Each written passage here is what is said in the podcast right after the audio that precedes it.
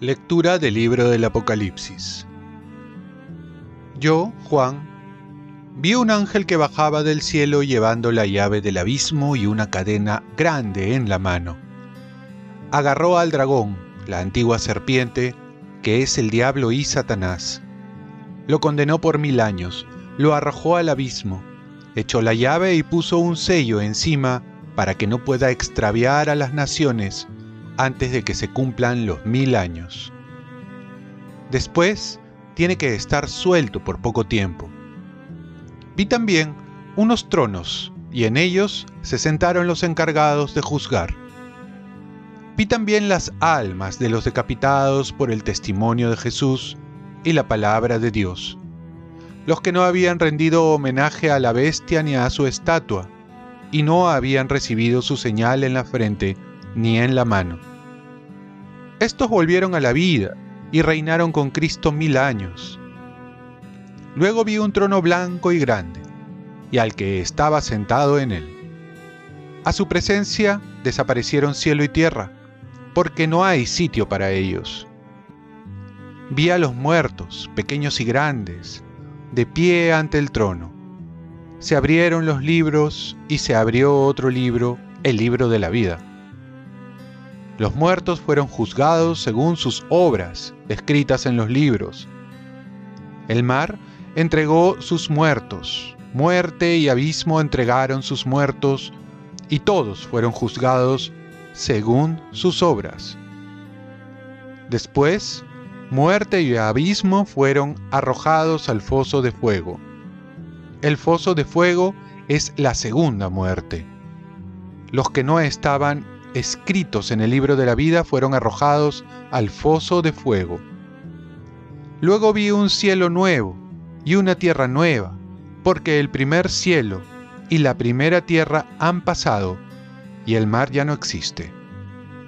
Y vi la ciudad santa, la nueva Jerusalén, que descendía del cielo enviada por Dios, arreglada como una novia que se adorna para su esposo palabra de Dios.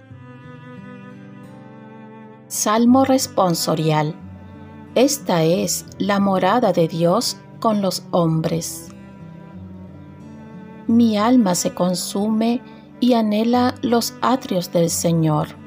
Mi corazón y mi carne retosan por el Dios vivo. Esta es la morada de Dios con los hombres. Hasta el gorrión ha encontrado una casa, la golondrina un nido donde colocar sus polluelos, tus altares, Señor del universo, Rey mío y Dios mío. Esta es la morada de Dios con los hombres. Dichosos los que viven en tu casa, alabándote siempre. Dichosos los que encuentran en ti su fuerza, caminan de baluarte en baluarte. Esta es la morada de Dios con los hombres. Lectura del Santo Evangelio según San Lucas.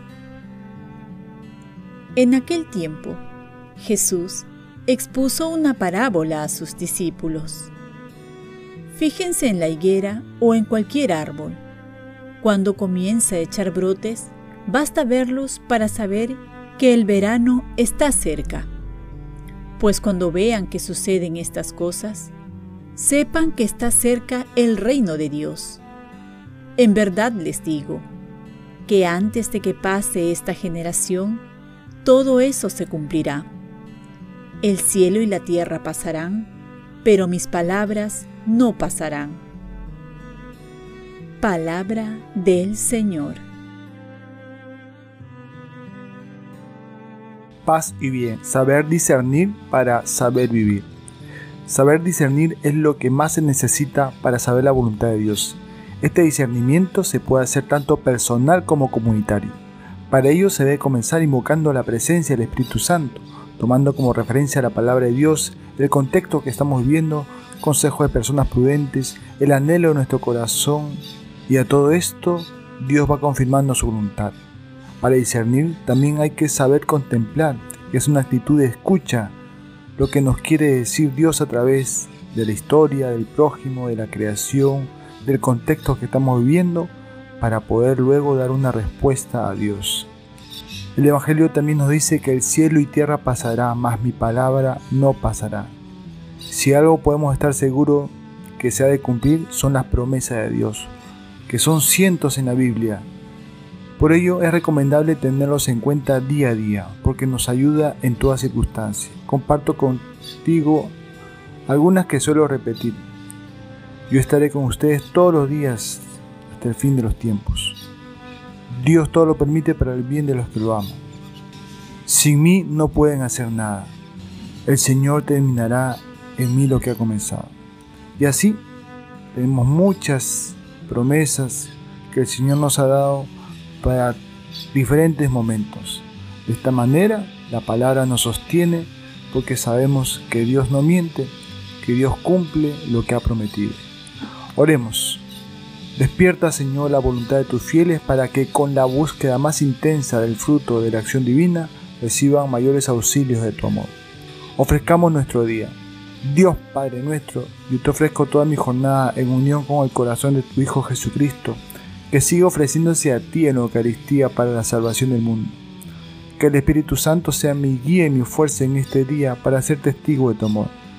Con María, la Madre del Señor y de la Iglesia, te pido por las intenciones del Papa.